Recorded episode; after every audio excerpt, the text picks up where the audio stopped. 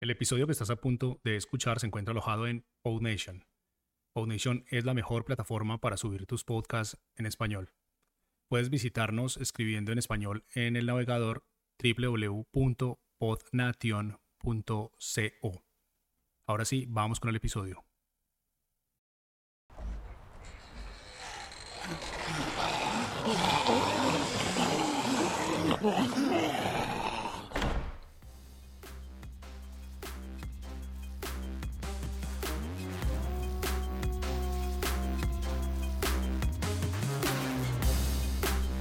Estás escuchando a los zombies, el podcast en el que vamos por tu cerebro. Ah, ah, ah,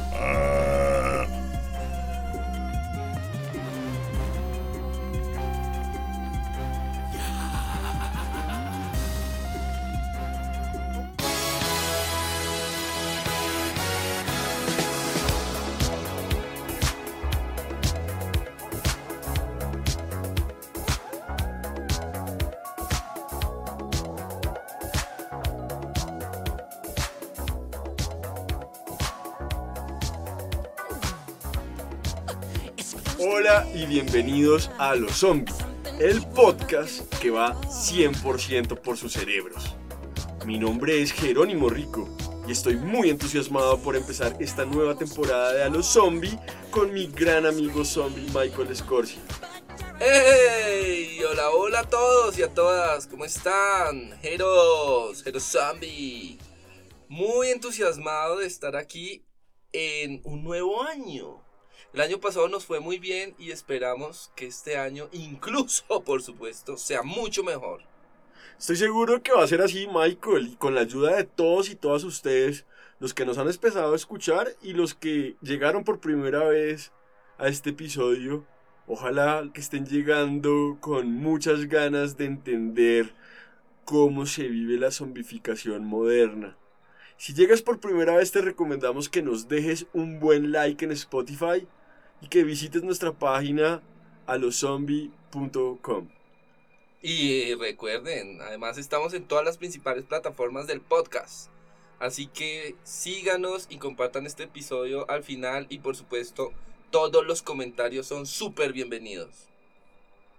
Listo, Michael, este día tenemos un tema bastante chévere. Como habrán visto por el, ah, el nombre del capítulo, vamos a hablar sobre la ciencia inconsciente. Vamos a hablar sobre los zombies científicos, sobre estas dilemas que hacen que eh, los científicos muchas veces se estrellen con su propia moral, con lo que está bien, con lo que está mal, con la ética. De todo esto y demás vamos a hablar en este episodio. Pero Michael, quiero que nos cuentes realmente qué es esto. ¿Qué es esto de la inconsciencia científica?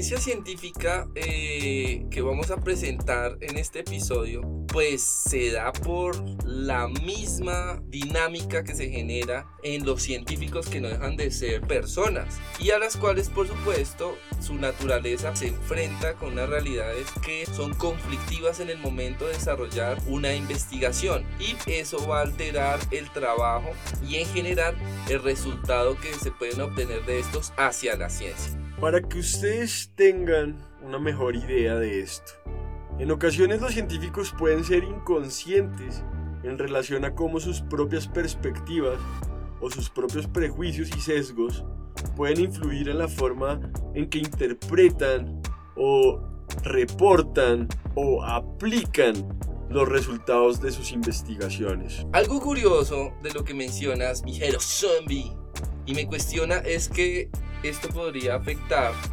eh, la manera en cómo algunos investigadores podrían comprender su propia investigación eh, al buscar obtener los fondos, por ejemplo, para, para financiar sus trabajos, yendo de forma ilegal. Pero comprender o, o comprometer. Comprometer.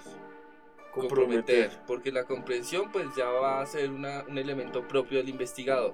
Pero comprometer de una forma legal frente a la justicia y también a su credibilidad, que es un, elemento clave precisamente que se, se, se busca en la ciencia, ¿no? Eh, que estas investigaciones y estos procesos que se dan en la búsqueda de entender un poco la naturaleza, pues realmente tengan un, trasfondo muy, muy Un marco legal. Un marco legal, tanto en la parte ética como en la parte judicial, ¿no? Sí, porque al final el tema es que se vive en el día a día que los científicos muchas veces pueden llegar a comprometer justamente sus ideales. O quizás tienen que ver con, con, un dilema que ya vamos a abordar más adelante. Sí, eh, estaba pensando un caso eh, muy curioso que ocurrió en Colombia y se hizo muy famoso y es con los llamados narcos submarinos que empezaron al parecer al finalizar la década de los años 90. Sí, recuerdo bastante ese, fue bastante eh, publicitado en los medios. Bueno, para los que nos escuchen que sean todavía de, estas generaciones antiguas, ya del pasado, de estos dinosaurios que, que somos nosotros que veíamos televisión en los 90. sí. sí, sí, Es, es, es importante aclarar ese proceso porque digamos que estas fueron, eh, fueron una serie de vehículos que se diseñaron en la costa pacífica colombiana. Eh, no fueron sus orígenes, digamos, a nivel mundial, pero sí tuvo una repercusión muy seria, pues desafortunadamente por el trasfondo que tiene nuestro país en relación con este tema tan delicado. Y aunque no es propiamente una investigación de frontera, hablar de este tipo de narcos submarinos, eh, y no es frontera, en cuanto a la ciencia, sí pienso que se vio involucrado algún, y tampoco, perdón, se vio involucrado algún premio Nobel en este, en este hecho, eh, reflejan la aplicación del conocimiento adquirido en diversas áreas de la propia ciencia, como lo son, por ejemplo, la física y la química, que se necesitan de estos conocimientos para llegar a obtener un producto tan sofisticado como esto que pueda transportar además muchos toneladas o kilos de coca, ¿no? A, a, a, muchos kilómetros de distancia. No es así de sencillo como que entonces un cualquier submarino y ya. Claro, se, se necesita un conocimiento en base científica para poder ah, realizar esto. Y es absolutamente eh, reprochable precisamente la utilización, digamos, de ya el propio producto eh, para tener este impacto en la sociedad.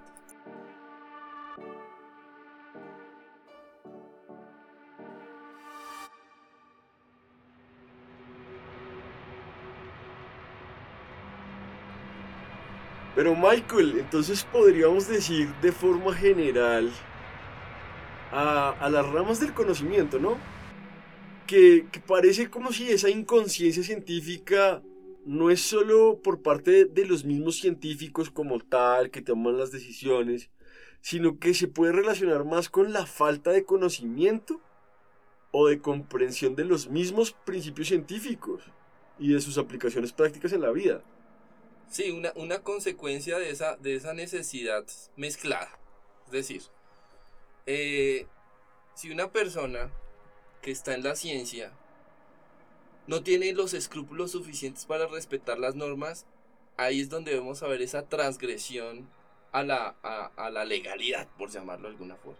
Y vamos a encontrar una serie de casos que son muy cuestionables respecto a ese, a ese elemento. Que es donde se pone bueno realmente este tema, porque esto parece como un poco un material abstracto a veces. Uno no se pone a preguntarse en la vida diaria sobre los límites de la ciencia, cuándo es bueno y cuándo es malo ser científico, pero vemos sus efectos en el día a día, en la industria farmacéutica, en la industria petroquímica, en una cantidad de industrias que pueden generar residuos, que pueden generar mucha contaminación, pero que hace que la ciencia también tenga que preguntarse realmente qué es lo que pasa.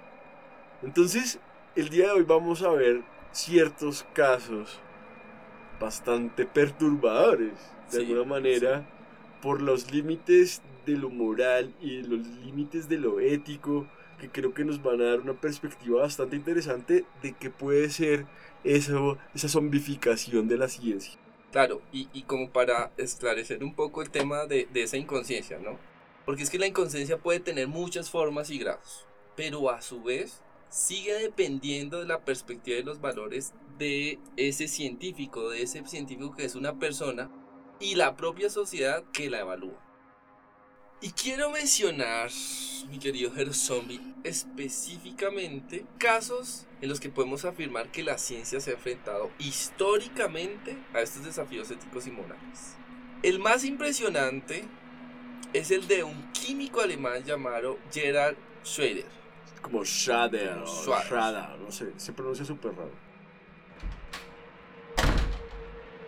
Se llamaba Heinrich Schrader y nació en Baja Sajonia, Alemania, el 25 de febrero de 1903, muriendo el 10 de abril de 1990, también en Alemania.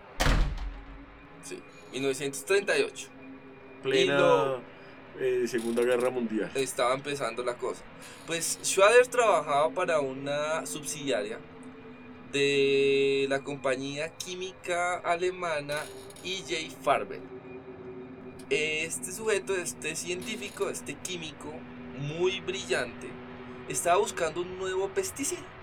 Sin embargo, descubrió accidentalmente que la sustancia que había quedado era extremadamente tóxica para los seres humanos. En principio él estaba buscando crear un insecticida, ¿no? Sí, Algo así como un, como un eh, glifosato sí. en esa época.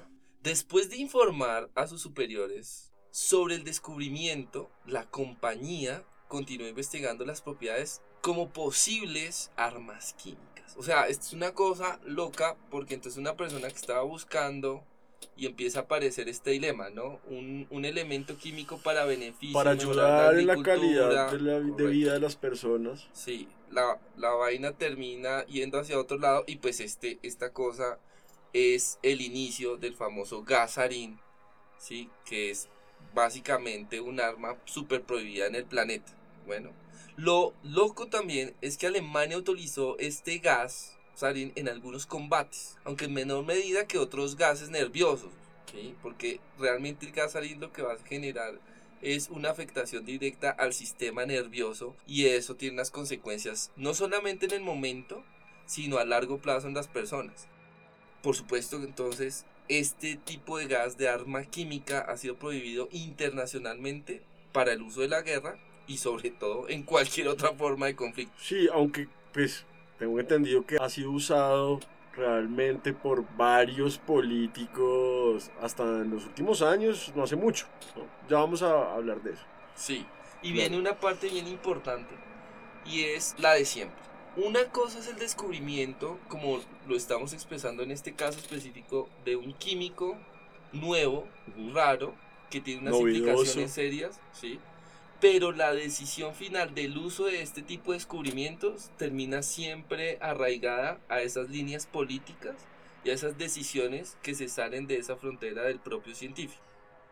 Bueno, pero tú dices que tiene unas implicaciones políticas fuertes. Yo también sé que, que este gas ha sido utilizado bastante.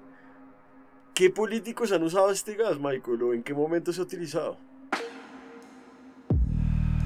ha sido utilizado, por ejemplo, en la guerra de Irak, que se desarrolló en la década de los 80. ¿sí? Y la información que llegó es que eh, hacía- había sido utilizado no solamente una, sino en varias ocasiones contra las fuerzas iraníes y civiles.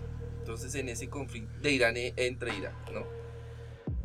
Uno diría, bueno, pues ya se prendió la alarma en ese conflicto, se había prohibido, reaparece en el, en el 80, pero el gasarín tiene de nuevo su aparición en 1995 en manos de un grupo terrorista llamado Aum Shinrikyo. Y este grupo terrorista llevó una un, un ataque en el metro de Tokio, en Japón.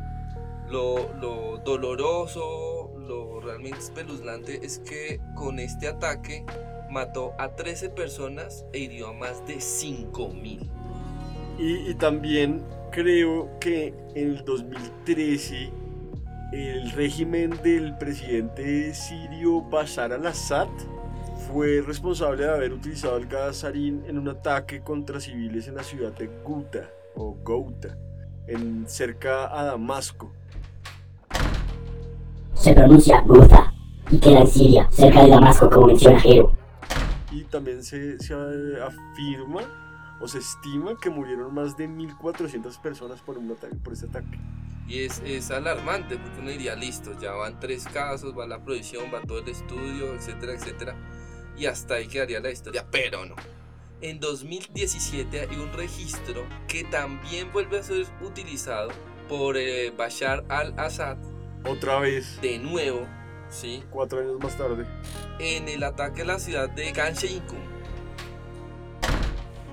Jansheyun, el ataque químico de Jansheyun se refiere a lo ocurrido sobre esa ciudad siria, ubicada al oeste de la gobernación de Idlib, el 4 de abril de 2017, en el marco de la guerra civil siria. Y en este ataque eh, murieron más de 80 personas. Este no fue tan grave, afortunadamente. Pues grave es ese relativo ético moral, porque igual diríamos no debería pasar, o sea, no debería haber ni un, ni un solo muerto por esto y todo lo que empieza a generar, pues por esas pérdidas de estas vidas, pues es muy doloroso, o sea, eso, es infame, ¿no? Estos son solo algunos ejemplos de los casos más conocidos eh, de uso del gas harín, digamos, como en nuestra época moderna, en conflictos y actos terroristas.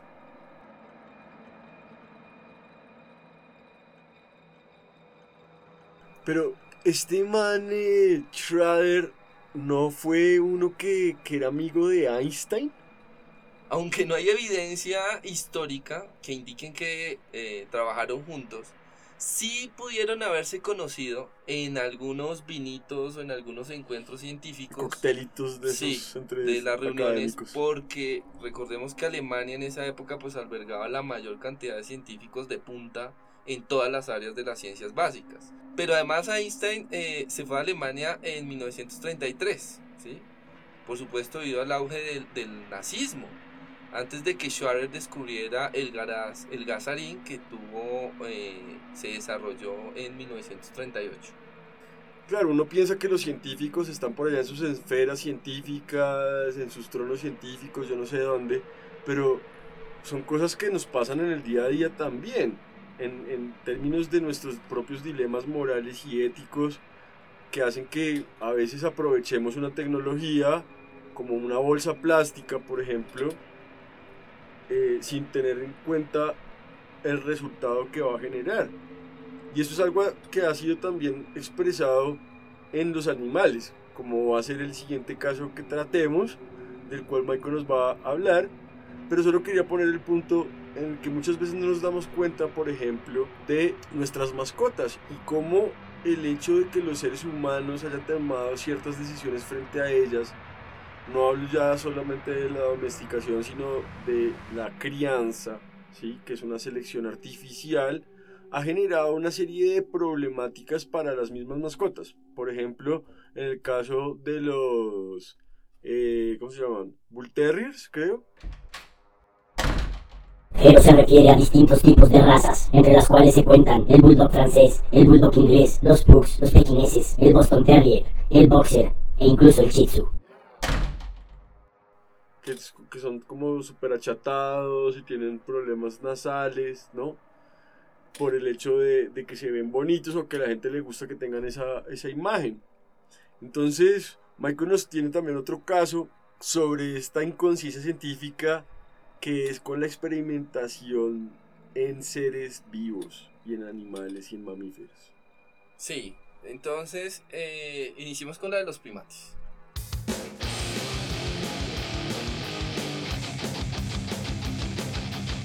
Es un segundo caso que también lo veo un poco, digamos, conflictivo. Es que a menudo los científicos usan los simios en sus investigaciones porque sus sistemas nerviosos y su propio comportamiento es muy parecido al de los seres humanos. Es que compartimos el 98% o más de nuestro cromosoma, ¿no? El 99.9.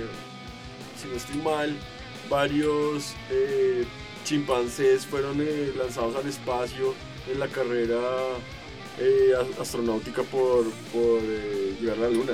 Claro, y sobre todo por la conquista inicialmente propia del, del, del espacio.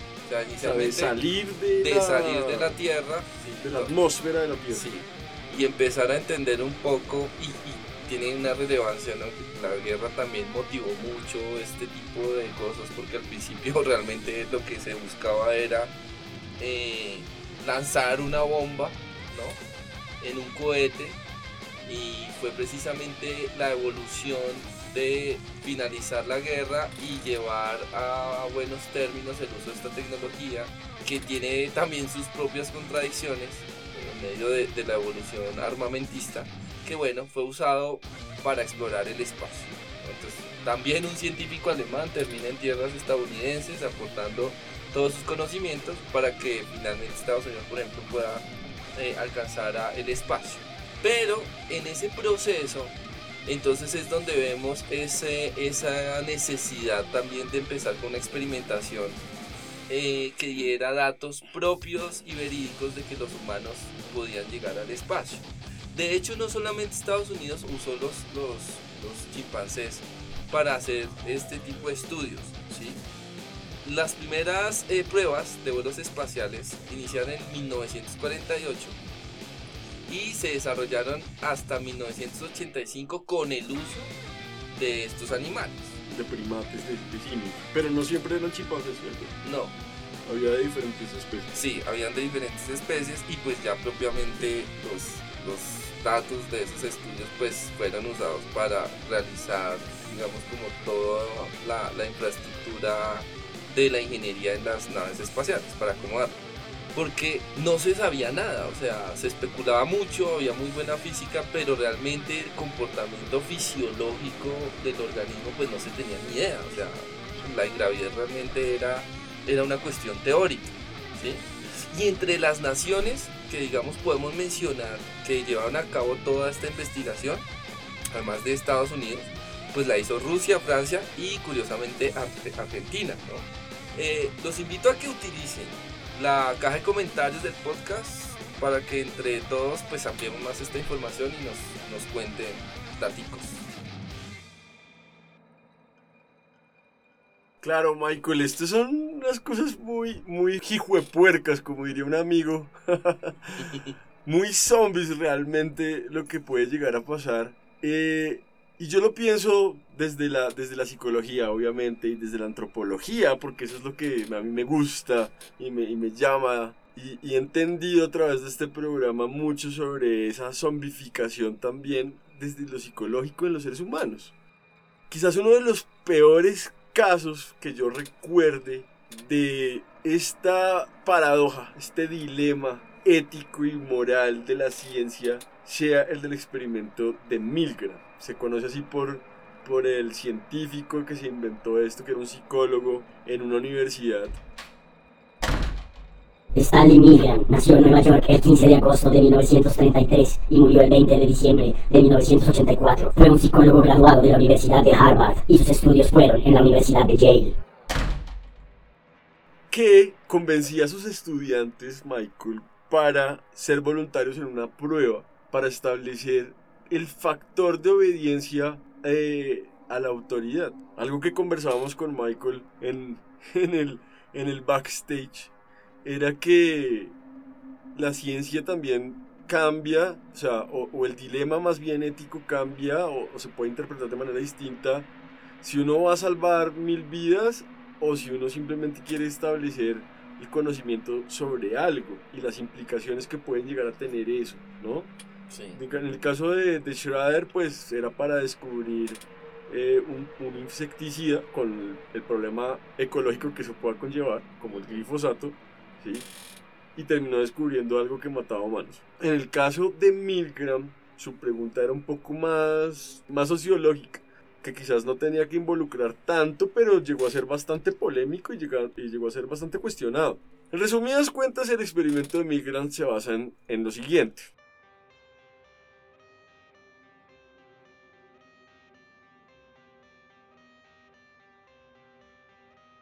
Hay cuatro, no, tres, tres actores que entran a jugar dentro del experimento. El primero es el investigador que representa a la autoridad. El segundo es un voluntario que era uno de los estudiantes de esta universidad. Lo han hecho en diferentes universidades además con el pasar de los años. Pero el estudiante siempre que, que llega por la plata. Claro, la plata o la notica. O la nota. O, sí. Métete en este Es programa que, y te subo eh, cinco créditos. Te tiraste el examen, pero si participas en esta prueba.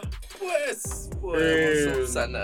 Y el tercer actor era la víctima, que supuestamente era a quien iba dirigido el experimento, que era para ver si respondían a, a la autoridad. Así estaba planteado desde el principio. Entonces el voluntario creía que él iba a controlar la prueba, pero en realidad él, él era el, el sujeto de estudio. Entonces la víctima en realidad no era la víctima. La víctima era un actor que estaba trabajando De la mano. de la mano de la mano maligna De del científico. Ya. Y la prueba estaba hecha de tal manera que el, el voluntario llegaba a una cámara y había otra cámara en donde estaba la víctima. Muchas veces no se conectaban realmente, era una pared y solamente podía escuchar las respuestas del actor.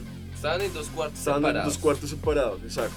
Pero la condición era que la víctima, vamos a llamarlo así, tenía que responder una serie de preguntas que le iba a hacer el voluntario. Y si no respondía bien, el voluntario tenía la posibilidad de prender unos electrodos a los que estaba conectada la víctima que transmitían un voltaje. O sea, a la víctima que estaba en otra habitación la sentaron en una silla y le amarraron electrodos ahí Exacto. para, para recibir los, los choques eléctricos. pues. Exactamente. Listo. Y resulta que tenía 30 niveles de descarga. Pero estamos hablando que el primer nivel eran 15 voltios. Que eso puede llegar a pues, afectar como una pila. Sí. Como cuando uno le pone la lengua una pila. Ahí te- esa mierda. Sí, Listo. un poquito. Un poquito nomás. Sí. Listo. Y el último nivel eran 450 voltios. Uf, Sí. Y estamos hablando de que a partir de 270 voltios ya hay un riesgo de muerte. Que además estaba señalado en el tablero de control. Haga de cuenta usted es un ingeniero de sonido con una cantidad de perillitas. Sí. 30. eh, 30 perillitas Listo. que giraba, ¿no? De acuerdo a, a la respuesta del sujeto en la otra habitación. Sujeto que obviamente no conocían, no tenían ni idea. No se veían No se y veían, solo se escuchaban entre ellos. Entonces, ese voluntario cree que cada vez que el alumno falla y le da una descarga eléctrica, este tiene una respuesta, ¿no? Y empieza a gritar y empieza a reaccionar a medida en que va sumando los errores. Y aunque todo es una simulación, al alcanzar los 270 voltios, que supuestamente tienen que matarlo, el, el actor ya aúlla literalmente de dolor y ya pide el fin del, del experimento. Pero entonces, Mike, aquí lo interesante, y vea usted la zombificación en toda su expresión, es que, según est- estos estudios de Milgram que se han hecho, un 65% de los participantes llegaron hasta el máximo voltaje, Uy. incluidos los 450 voltios, O sea, rostizado por rostizado en la silla eléctrica. Uy, no, creerlo. Sí. Qué locura. O sea, si se hiciera entre 10 conocidos, digamos que no amigos porque Uf. genera otro nivel de empatía. O sea, hay la probabilidad de que 6 de estas personas de lo rostis. Y yo creo que lo hacen con todo el sentido. lo hacen así. eh, Te lo mereces, maldito. Sí. No, lo loco, lo loco, quizás ahí eh, sí es importante hacer esa salvedad. Lo loco es que es así justamente porque yo no conozco Claro, al, al procesado. sí, sí, sí. Esto también, esto también ha tenido otras implicaciones. Hay otro experimento de Milgram muy fuerte que es en una cárcel y entonces dividían una población de 20 voluntarios y la dividían en tres guardianes y el resto presos. Y los guardianes les daban las posibilidades, o sea, no les, no les decían nada, sino simplemente usted asegúrese que los presos... No, nunca No hubo una tenga problemas. No, dentro nunca. del rol como Exacto. controladores pues al interior de la, de la cárcel. O sea, cero. Usted llega y tome el bolillo y póngase Y ya. el traje y, Y esta gorrita y, Y este- y esta placa. y listo. Y ya, ¿sí? Pero empiezan a desarrollar unas tendencias bastante criminales, de hecho, o sea, de, de, de sometimiento del cuerpo de, los otros de una manera bastante, no sé, fascista, de una manera bastante terrible, ¿no? De hecho, los experimentos de Milgram estuvieron muy influenciados por lo ocurrido durante el holocausto nazi, en especial en los trabajos de Adolf Eichmann, quien fue un funcionario alemán nazi responsable de la solución final en el exterminio judío. Y eran personas totalmente normales. O sea, no era gente que hubiera tenido Mayores traumas sí, psicológicos, una cosa sí. así de abuso, circunstancias de abuso. No, eran personas normales, pero llegaron a, a ese nivel, ¿no? A ese, Claro, a ese límite que rompieron de la empatía además. De la sea, empatía total. Sí. Porque, porque entonces, si entro yo en un combo grande y al principio como que los reúnen, me imagino, se conocieron entre ellos y después les repartieron los papeles. Ajá. ¿sí? Y la cosa después entonces es ese abuso de poder ¿no? que empieza a presentarse a medida que avanza el tiempo del experimento en sus rutinas cotidianas. Exacto. Y es que es algo que, que decíamos, y es, imagínese que fuera usted, porque es que a veces uno dice, no, pues es que el científico, hay, hay un dilema que quizás nos puede ilustrar mucho esto, también es otro experimento social muy fuerte, que se llama el dilema del tren. En este caso, una persona totalmente X, también el voluntario, una vez más, esta vez no le pagan, sino simplemente llega a un cuarto de máquinas. O bueno, sí le pagan porque llegue y hable con el, con el, ¿cómo se llama? El trabajador del, del cuarto de máquinas, el operario del cuarto de máquinas que, que se encarga de que las rieles del, de que los trenes no se descarrilen, ¿sí?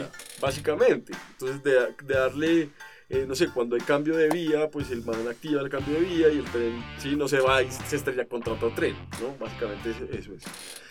Entonces llega esta persona, eso es un experimento bastante interesante. Llega esta persona al cuarto de máquinas y el maquinista le dice, tengo que ir al baño, pero todo bien, no pasa nada porque no hay programa, o sea, no hay nada, no hay ningún tren programado, fresco, ¿sí? Y se va para el baño y se demora ya un buen tiempo, truño así de maquinista. y el otro se queda ahí en el cuarto de máquinas. Mientras el maquinista está en el baño, suena una alarma en el cuarto de máquinas. Primero, obviamente, lo que pues quedan ahí como pálidos, ¿sí?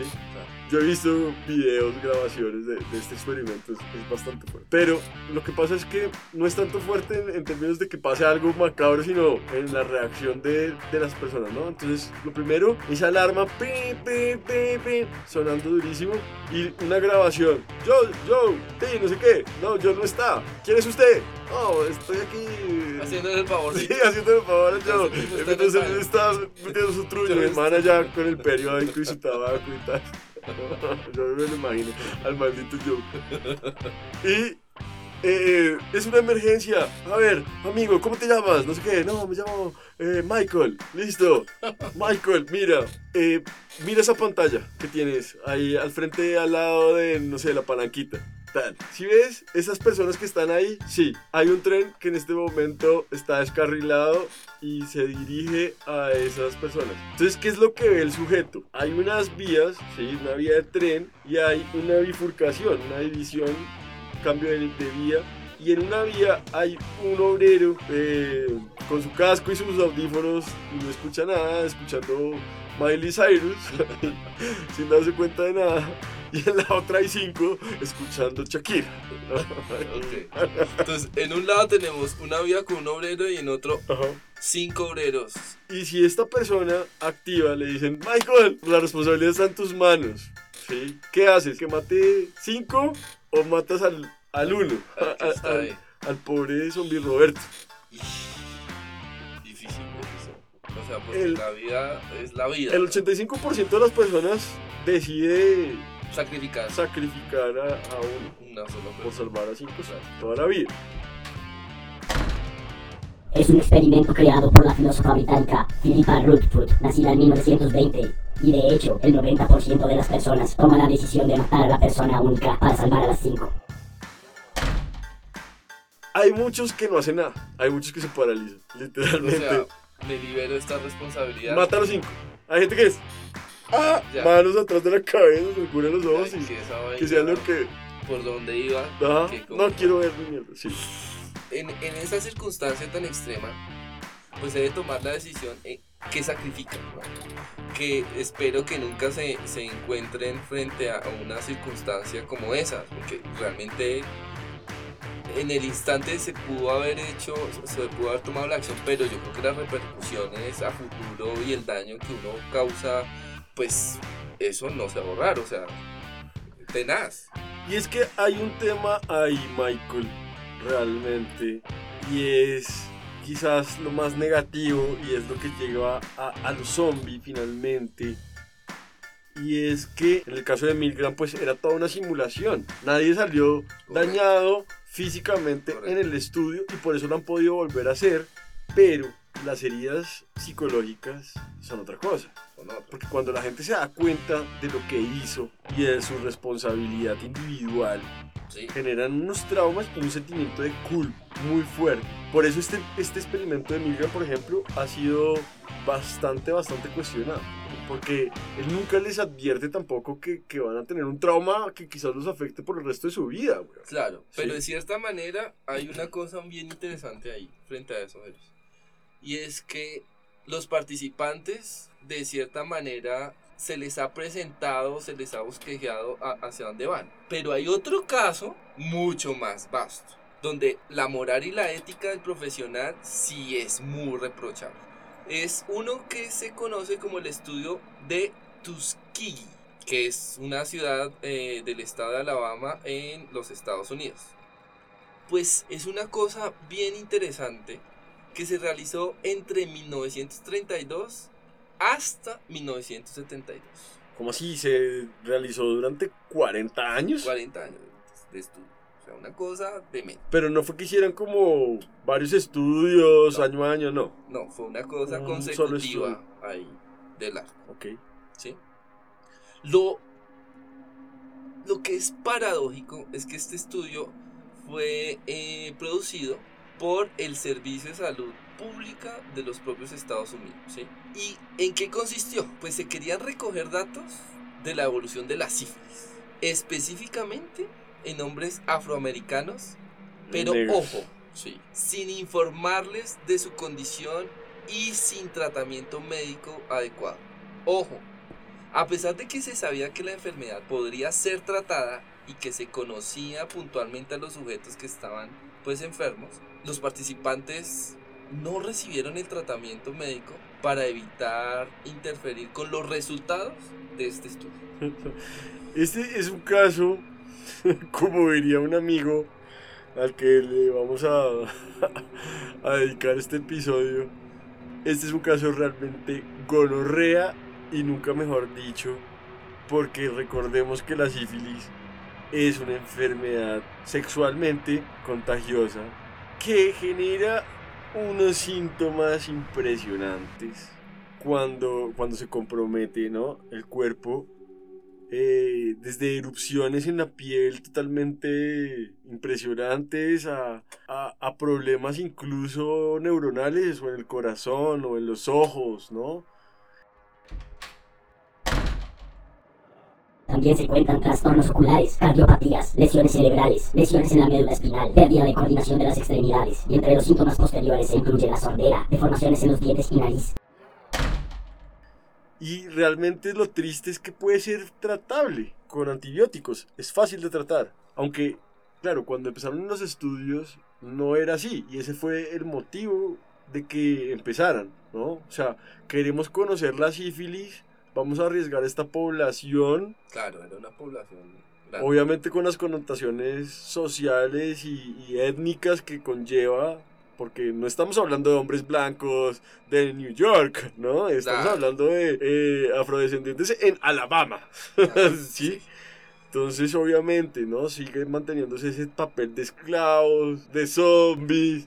Y, y sobre todo eso, o sea, este estudio ha sido ampliamente condenado por la comunidad científica y por supuesto en la sociedad en general, o sea, a mí eso me produce de todo, ya que viola directamente los derechos humanos y por supuesto los estándares éticos de la investigación médica, o sea, eh, altera lo que nosotros conocemos que hacen los, los médicos, que es salvar vidas, ¿no? En este caso, pues murieron muchas personas a raíz de entender ese proceso evolutivo. Además que sí, la sífilis evoluciona en, en tres casos puntuales.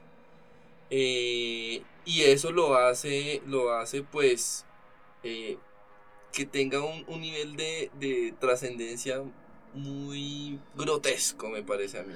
Sí, e- e- es loco. Es loco porque, digamos que de, de los casos que vimos, quizás es el que sea más altruista. Está pensando en salvar vidas.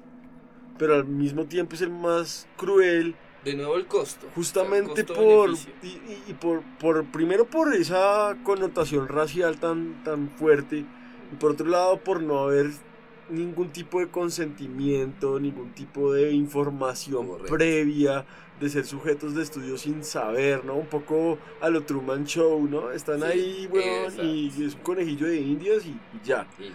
y, y eso puede llegar a pasar. Pero Michael, tú me comentabas sobre un caso que quizás es, es un poco distinto también. Y este es el último de los casos que vamos a, a analizar hoy en este podcast que ha sido un poco largo también, pero, pero muy interesante. Y es el de los drones. Claro que sí.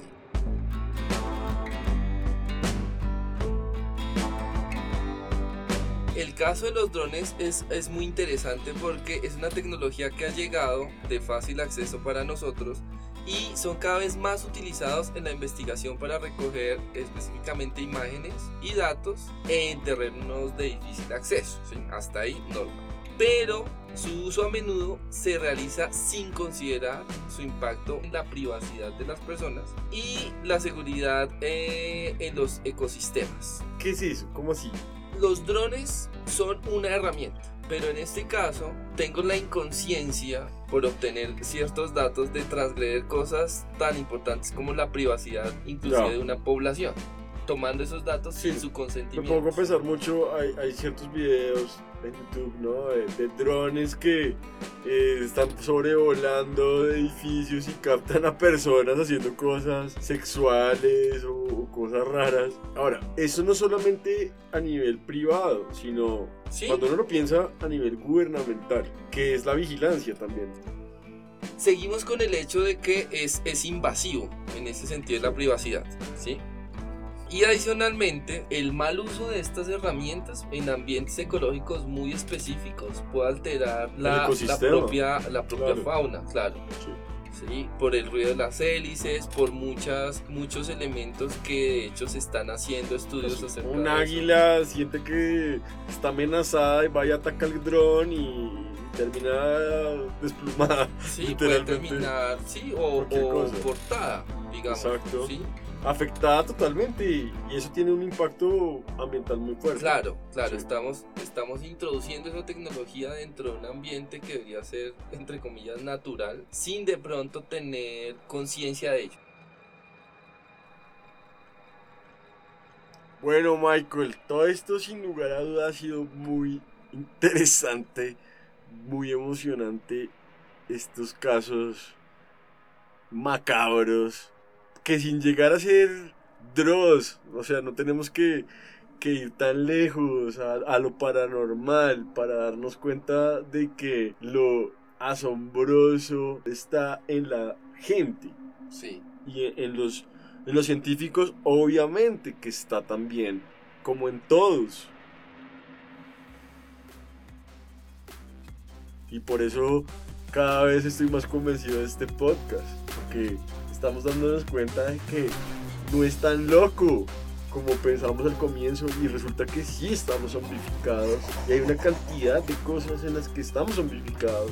sí Yo- y, sol- y soltamos como, como las personas que no querían responsabilizarse de sus acciones eh, en el tren, o sea, las soltamos. Exacto. Eh, no, no tomamos como unas medidas conscientes Sino que nos quedamos en la inconsciencia, en la ciencia inconsciente. pero la reflexión también va un poco a que en nuestro cotidiano y especialmente en nuestra parte laboral ¿sí? y personal pues encontremos esos puntos donde estamos soltando el tren, estamos dejando que esa vaina coja el que sea para no asumir una responsabilidad y por supuesto eso es mucho más grave que asumir una decisión, que eso creo que lo fortalece a uno como ser humano y demuestra ese nivel eh, reflexivo y sobre todo de carácter que es una vaina que, que, estamos perdiendo precisamente por no responsabilizarnos de, de, de nuestras acciones.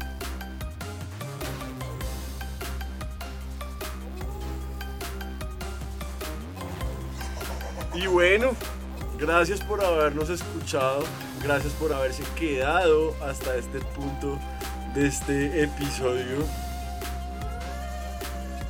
Se nos fue un poco de las manos, Michael, pero no pasa nada porque el tema estuvo muy bueno.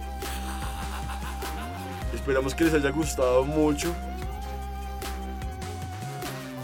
No se olviden que nos pueden seguir en todas nuestras redes. Estamos como a los zombies.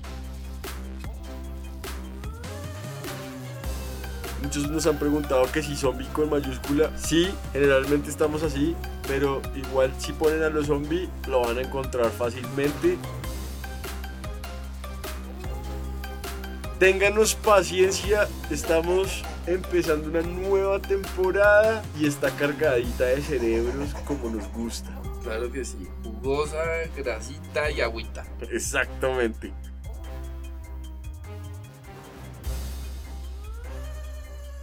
Así que un abrazo para todos ustedes, los queremos y no se olviden. Vamos por tu cerebro. Hasta la próxima.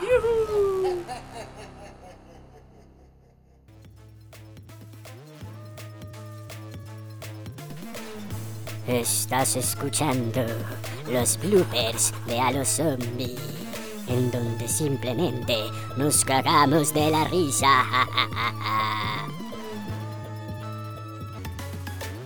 Vamos a grabar ahí, vamos a grabar ahí. Otra prueba de sonido, sí. Veo que la onda está un poquito mejor. Mira la onda, Michael. Mira la onda. Ponte la onda, Michael, chico. Muy bien, muy bien, muy bien. Y cuando hablamos pasito, ¿cómo se escucha? Cuando hablamos más pasito, así, como que no, no la creemos. Todo lo que hice al principio, weón, vale. Sí, o sea, estas mierdas incluso se vuelven.